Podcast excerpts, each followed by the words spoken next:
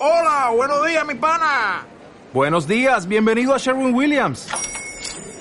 ¡Ey! ¿Qué onda, compadre?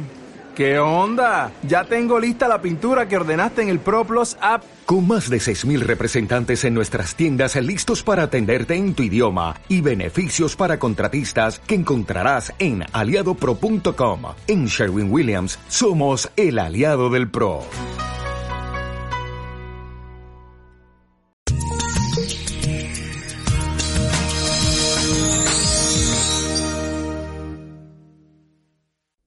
A continuación pueden escuchar el cuarto podcast del programa Al Día en Diabetes, que trata sobre las novedades científicas y los últimos ensayos clínicos presentados en el 56 Congreso de la Asociación Europea para el Estudio de la Diabetes.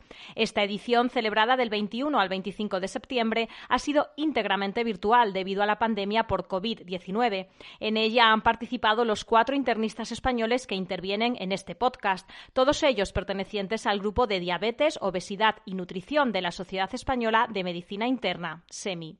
El doctor José Pablo Miramontes González del Hospital Universitario Río Ortega de Valladolid y profesor de la Universidad Pontificia de Salamanca y de la Facultad de Medicina de Valladolid destaca en su intervención la importancia del eje cardiorrenal en el abordaje de la diabetes y da a conocer las conclusiones de la mesa Diálogos entre riñón y corazón, en la que se hace un amplio repaso desde la fisiología a las posibilidades terapéuticas pasando por la epidemiología, que nos muestra una prevalencia en aumento de la insuficiencia renal y cardíaca ligada a la diabetes. El doctor Miramontes también presenta datos del estudio DAPA-CKD, donde se confirma una nueva alternativa de tratamiento, dapagliflozina, para los pacientes con enfermedad renal crónica. Hola, yo soy eh, Pablo Miramontes González, internista del Hospital Universitario Río Ortega de Valladolid. Además, doy clase en la Universidad Pontificia de Salamanca y en la Universidad de Valladolid como profesor asociado.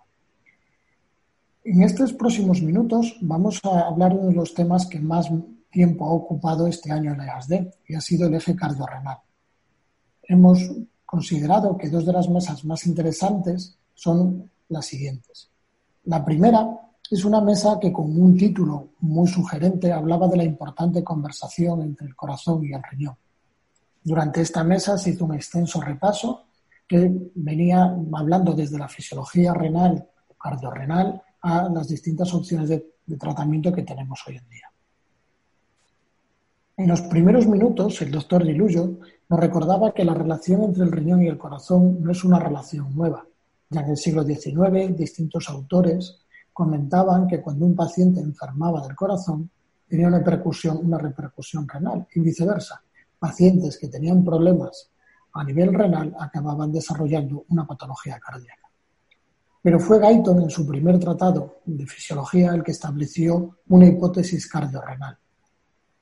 A partir de esta hipótesis, durante los siguientes años se han ido realizando distintos estudios y experimentos que hoy nos permiten establecer una relación directa entre riñón y corazón con distintos efectores, desde los sistemas nerviosos simpático y parasimpático, los ejes renina-angiotensina-aldosterona, la inflamación, etc.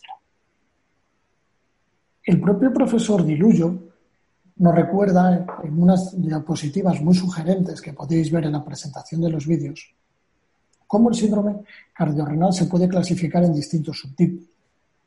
Él propone junto a Antonio Velasi la, clasificación que todos conocemos en distintos subtipos, cinco concretamente, y reserva la, la quinta opción para el síndrome cardiorrenal en el que podemos englobar a la diabetes.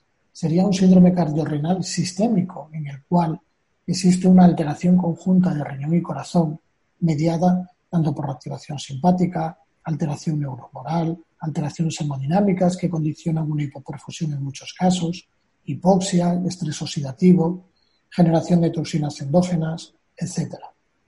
Paralelo, sugiere que esta alteración que podemos ver en los pacientes diabéticos es muy similar a la que podemos ver en otras enfermedades sistémicas como es la amiloidosis, la vasculitis o la sepsis.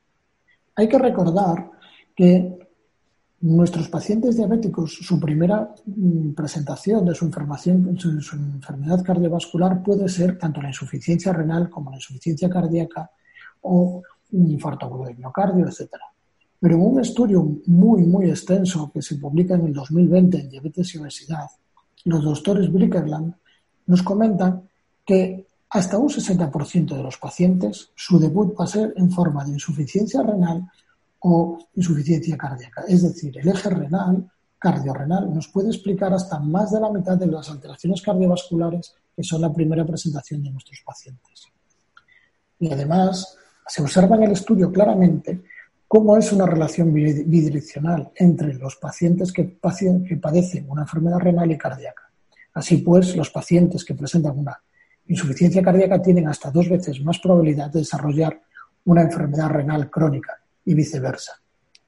Pero no hay que quedarse solamente con este problema patológico, sino que también nos recuerdan que es una importante oportunidad a nivel terapéutico, pues la mejora o la posibilidad de tratamiento sobre uno de estos dos órganos, uno de estos dos sistemas, siempre va a tener una repercusión en el otro. Y hablando de tratamiento, recordaban que hasta hace no mucho los únicos modificadores de la enfermedad básicamente eran los los ARA2, que modificaban la posibilidad de proteinuria, pero no teníamos eh, unas opciones terapéuticas importantes y nos conformábamos con modificar la evolución de la enfermedad, enlentecerla y en muchos casos ver cómo llegaban los pacientes a una enfermedad final sin que pudiésemos hacer mucho. La aparición de las que ya no podemos llamar nuevas terapias en diabetes han abierto esta puerta en primer lugar, los GLP-1, que tenían un efecto modesto en estos sistemas, pero que ya, se, ya dejaban ver un beneficio claro. Y ahora ya los SGLT2, tanto en paraglifocina, canaglifocina, DAPA o erdoglifocina, presentan beneficios claros en los primeros estudios que nos presentaban ya hace unos años.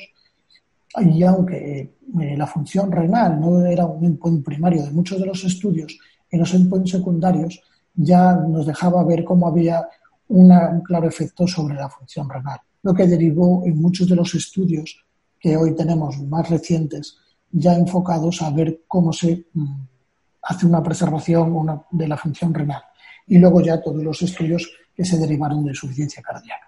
Culminan en esta mesa recordando que la alfinerenona probablemente tenga una cabida importante en nuestro arsenal terapéutico en un plazo breve, pues eh, a costa de bajar inflamación y fibrosis y una mejora de la funcionalidad cardíaca, ha demostrado supervivencia y mejora de calidad de vida en este tipo de pacientes. Si bien no tenemos todavía unos resultados hasta que no tengamos los estudios Fidelio y Figaro que se publicarán dentro de no mucho.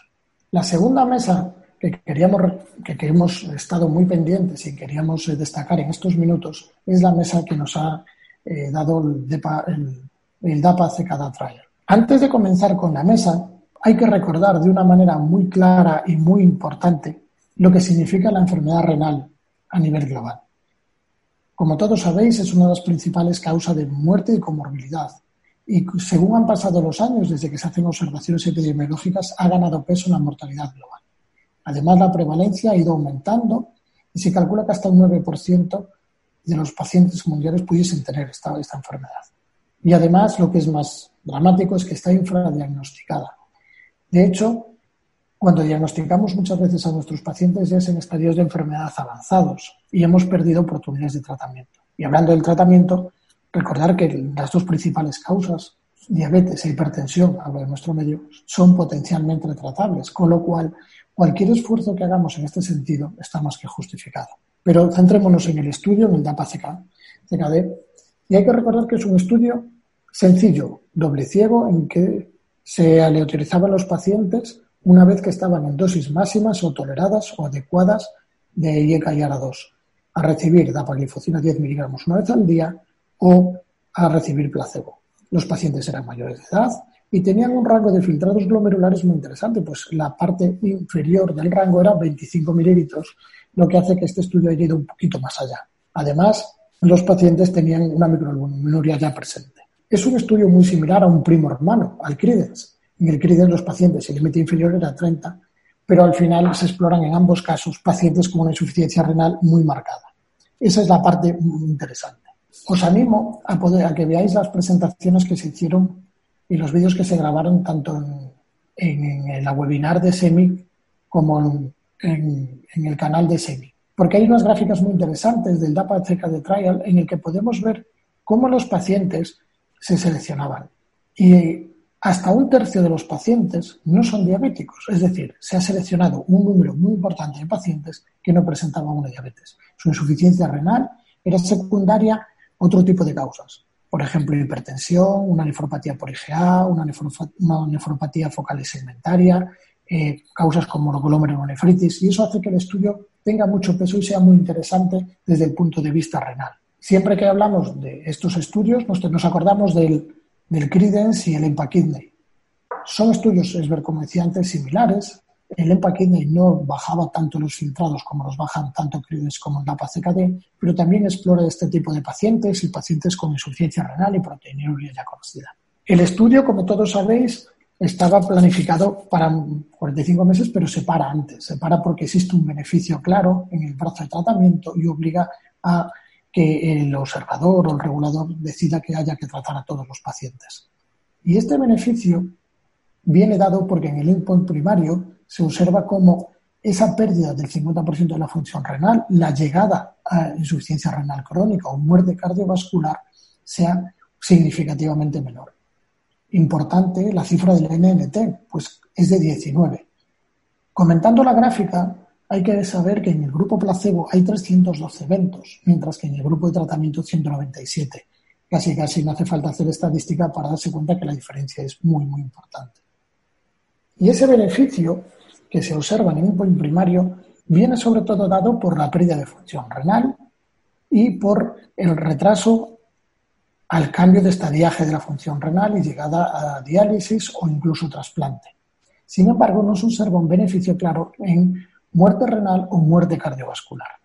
Para mí es muy llamativa cómo se hace eh, el análisis por subgrupos del, primer, del outcome primario, pues los eh, eh, autores del artículo que se publica en New England y luego se comenta durante el Congreso, no encuentran diferencias entre que los pacientes sean diabéticos o no sean diabéticos y tampoco encuentran diferencias en que los pacientes presenten más o menos proteinuria ni que tengan un filtrado más alto o más bajo al inicio del estudio. Es decir, el fármaco es igualmente eficaz en pacientes no diabéticos con rangos de proteinuria distintos e incluso con filtrados glomerulares más bajos. En el endpoint secundario, tanto en el renal como en el cardiovascular compuesto, existe un beneficio claro.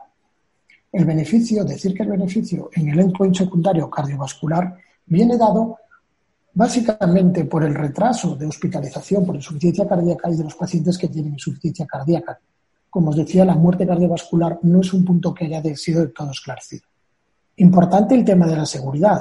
Este grupo de fármacos estuvo sometido a mucha observación y hemos escuchado warning y alertas de, distintas, de distintos reguladores acerca de ellos. En este caso no se han encontrado diferencias entre el uso de DAPA y placebo. Es verdad que en el estudio no se muestra en ninguno de los momentos el tema de las micosis ni las infecciones genitales. Antes de terminar, quiero dejar en el aire tres preguntas que hemos resuelto, que hemos tratado de resolver y debatir en la webinar de la página de SEMI a propósito de las D.